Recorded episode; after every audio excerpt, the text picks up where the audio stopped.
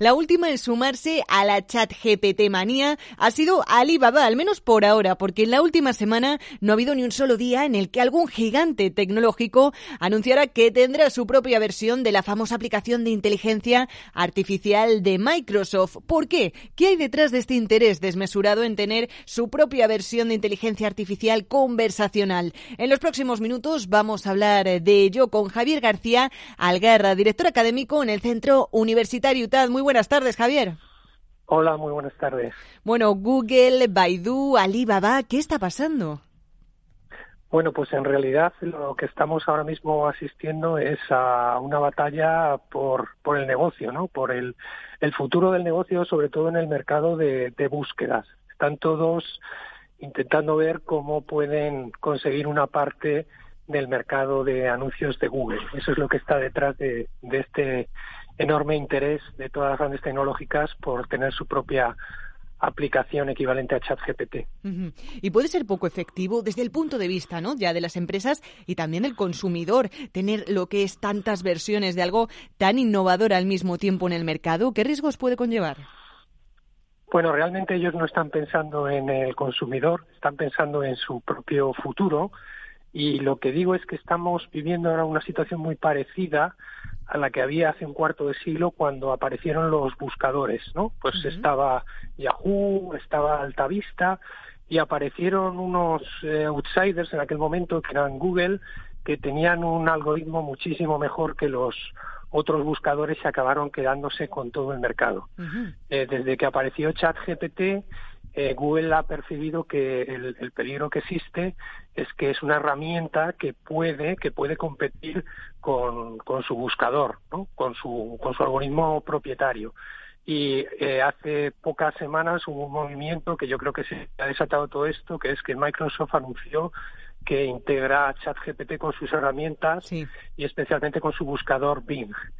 Ante, ante esto, pues Google ha, ha tenido que tomar un movimiento defensivo y ha, ha presentado su alternativa ayer, que se llama BART, que además, bueno, pues tuvo un fallo durante la demo, que tampoco es que fuese una cosa muy grave técnicamente, pero ayer las, las, el valor en bolsa de, de Google Desde perdió.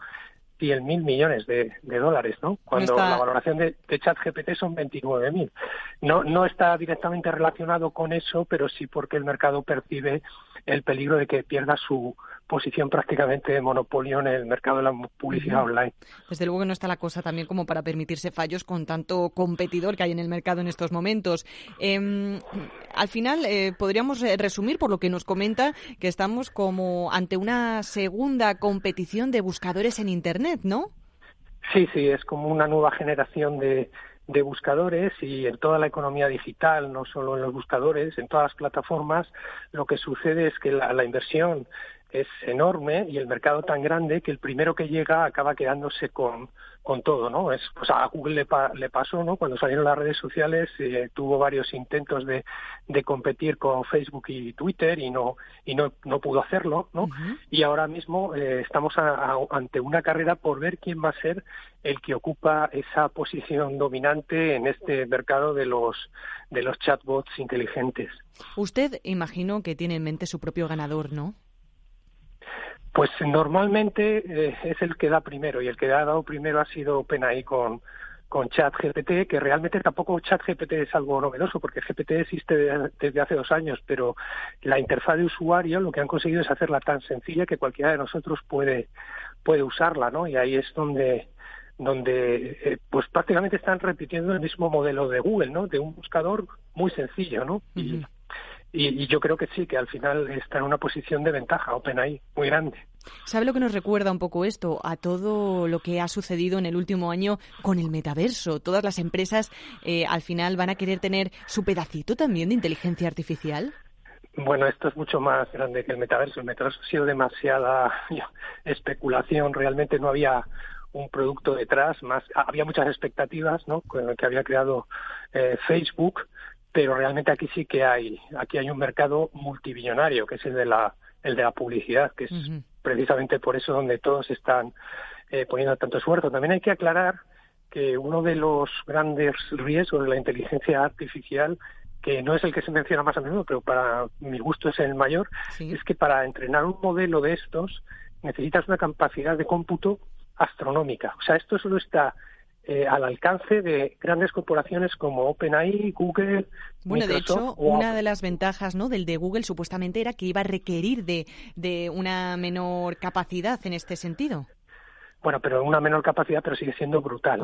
Entonces, eh, solamente estas grandes corporaciones tienen la capacidad financiera para, para invertir en esos, en esos equipos, en esos centros de cómputo para entrenar este tipo de, de modelos. Por eso el primero que llegue y se quede con el mercado va a ser muy difícil de desalojar. ¿Y qué diferenciaría a día de hoy un modelo de otro? A lo mejor tal vez es un poco pronto, ¿no? De, saber porque no se conocen todos los modelos, pero eh, con la información que tenemos, eh, con tantos, creo que ya hay cinco versiones, ¿no? De ChatGPT, como quien dice, eh, a punto de ver la luz, más la de ChatGPT, ChatGPT, perdón, que ya la tenemos. Sí, realmente todos se basan en, una misma arquitectura que se llama una arquitectura de, de Transformers, que es una tecnología de, de hace seis o siete años, cuando se publicó por primera vez, y realmente en lo que difieren es en el trabajo de, ingeniería de dimensionamiento de las infraestructuras que hay detrás y de los textos o los documentos con los que se ha entrenado el modelo, pero básicamente están usando todos la misma tecnología. Y se habla también mucho de, de, estas posibilidades que ofrece ChatGPT y su tecnología, pero ¿de qué manera puede servirnos de forma útil en nuestro día a día realmente?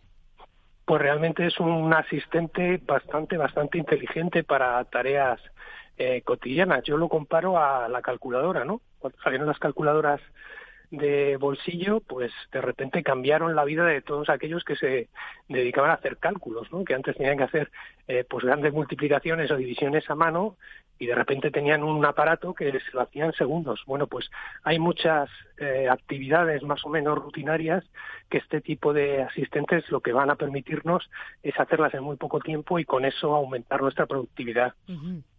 Supongo que también riesgos. Ya vimos cómo las escuelas de Nueva York rápidamente prohibieron su uso.